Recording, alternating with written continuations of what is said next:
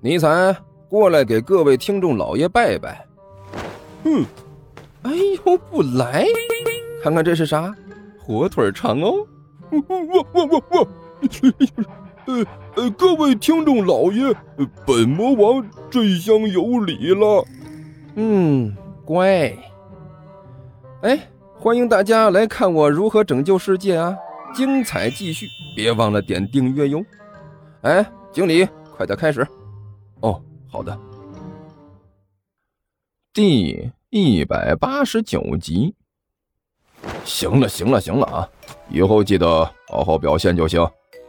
尼采大模大样的摆了摆手。我这个人最注重的还是一个人的实力，还有忠心，其中主要的就是忠心。你可以实力不行，但是忠心一定要够，明白吗？啊，明白，十分明白。大王您就放心吧，我以后一定对您忠心耿耿。您怎么说，我怎么干，绝对不说一句废话。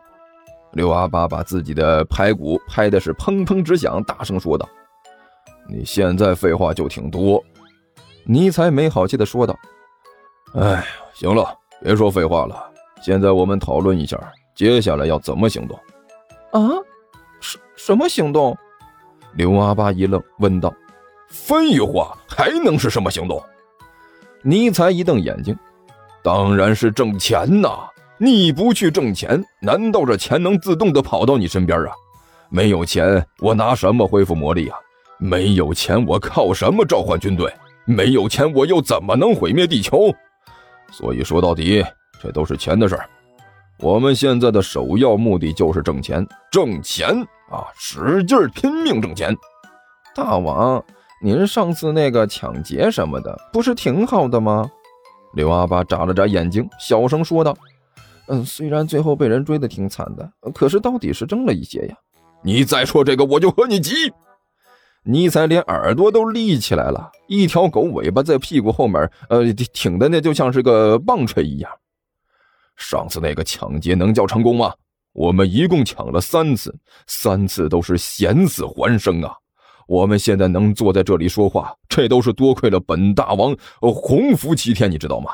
好家伙呀！最可气的是，我们千辛万苦抢来的那么一点钱，结果让干球那个胖子上嘴唇一碰下嘴唇，很无耻的就给我拿走了。哎呀，这种赔本的买卖不能干呐！那，那大王。我们要怎么办呢？刘阿八看着尼采，弱弱的说道：“难道要出去打工吗？我倒是在餐馆里刷过盘子。”呸！你让本末日大王和你一起去刷盘子？尼采啪啪的拍着自己的脸：“本大王丢不起那个人，你知道吗？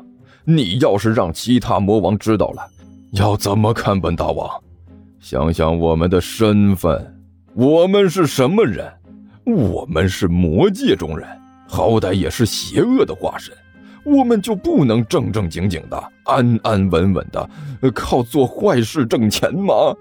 抢劫啦、拐骗啦、蒙面绑票什么的，这些都可以想想啊。为什么你就非要不务正业啊？想去刷什么盘子？丢人不？丢人不？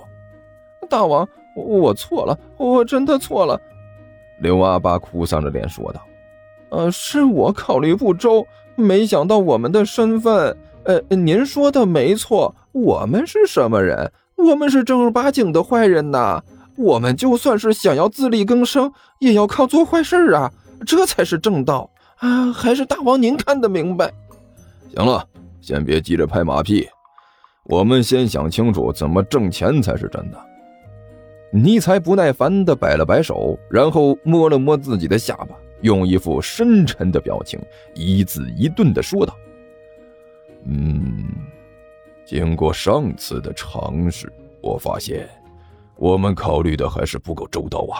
我们完全没有对这个世界做过详细的调查，也没有进行周密的计划。我们两个人傻乎乎的拿着把刀就冲出去打劫了，这种行为实在是太莽撞了。”所以，我们现在必须做一些改变。大王，您说的有道理。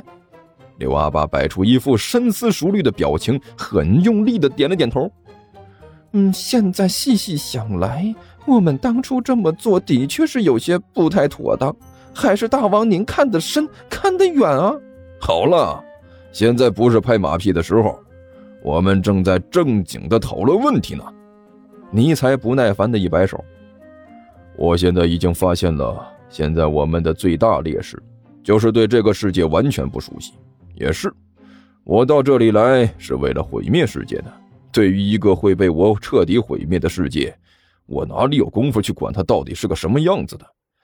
所以啊，我现在对这里根本就是完全的一无所知，这是很危险的，会直接影响我们的行动。嗯，那么大王，我我们应该怎么办？刘阿八用力的点了点头，一脸崇拜的看着尼采问道：“很简单。”尼采慢慢的眯上了眼睛。现在我们最重要的事情。就是先了解这个世界，彻底的摸清这里的事情，然后才能展开我们的行动。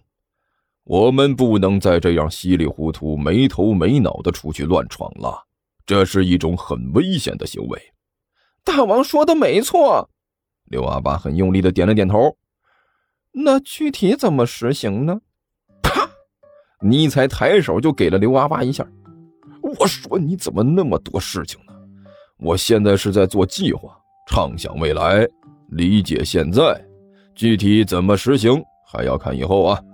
呃，你说那么多，我能想得过来吗？呃呃，是大王，呃，您说的，呃呃呃，说的有道理，是我鲁莽了。刘阿八捂着自己的脑袋，哭丧着脸说道：“反正啊，我们现在最重要的事情。”就是要了解世界，然后再说其他的。尼才的话音刚落，一阵门铃响了起来。一师一徒两个人站在甘球家的院子里，师傅不停的左顾右盼，那个徒弟则是有点惴惴不安。师傅，我们就这么大模大样的去人家家里租房子，是不是不好？终于。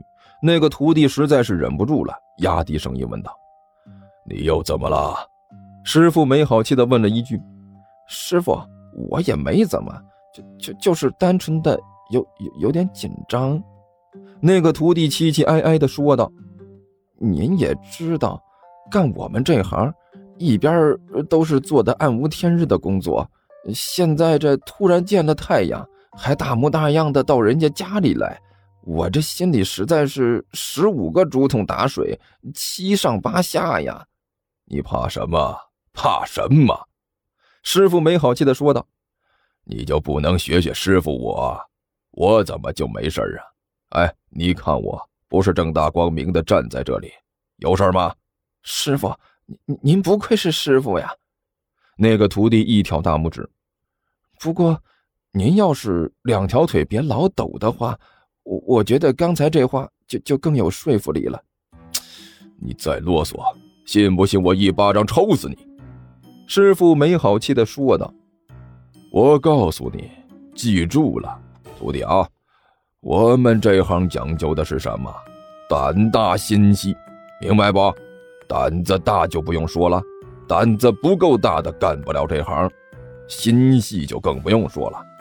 观山看水打洞下手，哪一样都少不了心细，不然的话，一个不小心就和别人一起埋在里面了。既然我们都胆大心细了，你还怕什么呀？平时的胆子都哪去了？你好，你们找哪位啊？就在这时，师傅背后突然有人问了一句：“哎呀！”那个师傅顿时一声惊呼，扑通一下直接趴在了地上。那个徒弟也是强不到哪儿去了，直接就跪了，趴在门口一个劲儿的磕头。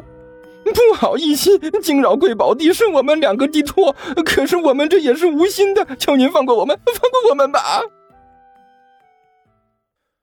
听说地球听书可以点订阅，还能留个言啥啥的，呃，大家给咱整整啊，让本王见识见识呗。